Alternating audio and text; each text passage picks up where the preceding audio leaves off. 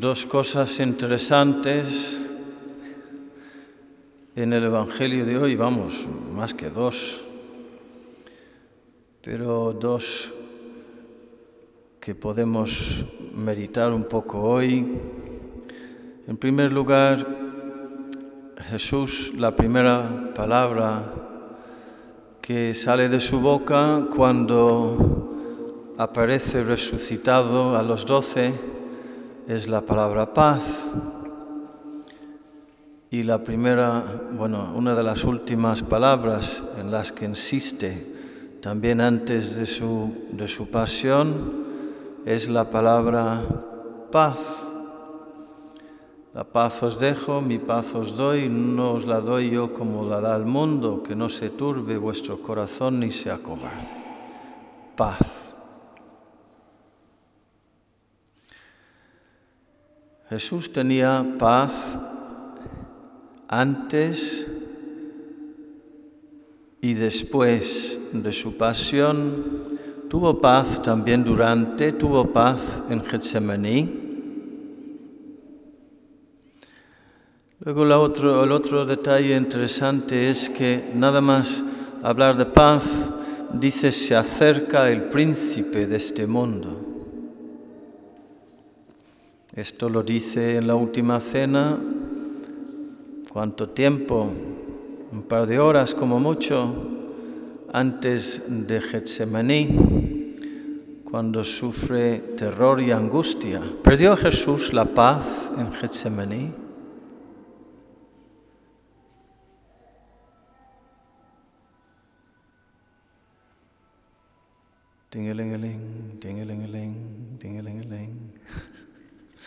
No pierdas la paz, Padre. Pues habría que decir que no, de ninguna manera.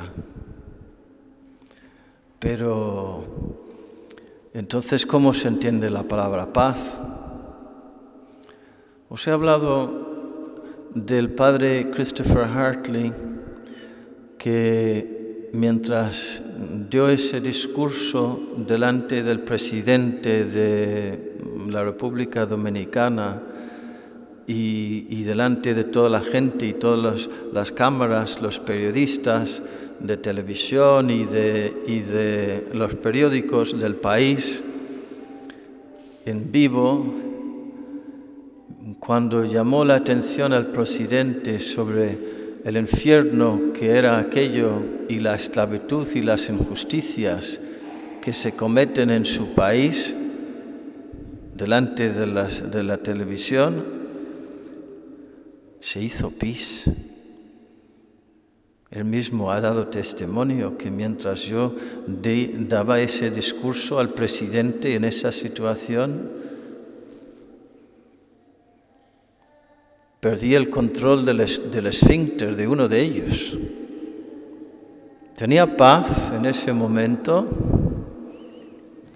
¿Cómo hay que entender la palabra paz? Le pasó, ahora voy a escandalizar. ¿Le pasó algo de eso a Jesús? En Getsemaní, en la flagelación, en la cruz, en el momento de la muerte. Ay, Dios mío. ¿Hasta qué punto se ha humillado nuestro Dios por amor a nosotros. Las realidades humanas más humillantes las ha parecido Él para demostrarnos su amor y nosotros queriendo ser mal educados y no hablar de la realidad. Volviendo al tema de la paz, Santa Teresa del Niño Jesús, en su tiempo los oceanógrafos habían encontrado, habían descubierto que a unos 20 metros después de la superficie del mar, del océano, incluso en medio de las tormentas más terribles hay una paz total. No hay caos, no hay movimiento. Las olas y los vientos no llegan. Y decía ella que muchas veces mi alma es así. En el ámbito de mis sentimientos, de mis imaginaciones, hay altibajos, hay vientos, hay olas terribles, tremendas, que, ahí se hunde un barco entero enorme, como el, el Titanic. Pero en el fondo, en lo más profundo, quietud, paz perfecta. ¿Por qué podía decir eso ella?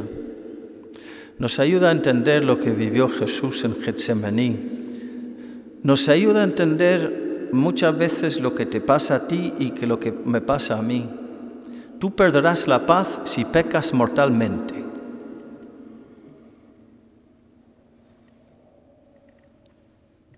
Mientras estés en la gracia de Dios y cumpliendo la voluntad de Dios, tu alma está en paz. Tú puedes estar en un bienestar en un pasotismo total, con cara de póker, con cara de alegría, y si estás en pecado mortal, tu alma ha roto la amistad con Dios y no está en paz, está atormentada. La paz está en la gracia, en la amistad, en el cumplir la voluntad de Dios Padre. Ahora bien, hay que luchar.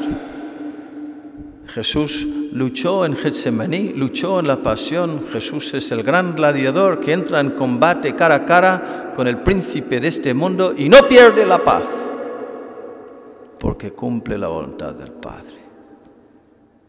Bienvenido a la guerra si quieres tener paz.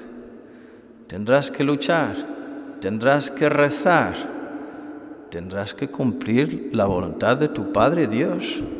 Si vives desordenadamente en cualquier punto, rebelándote obstinadamente contra su voluntad, pues andarás más o menos, aunque no haya pecado mortal, andarás más o menos mm, descolocado.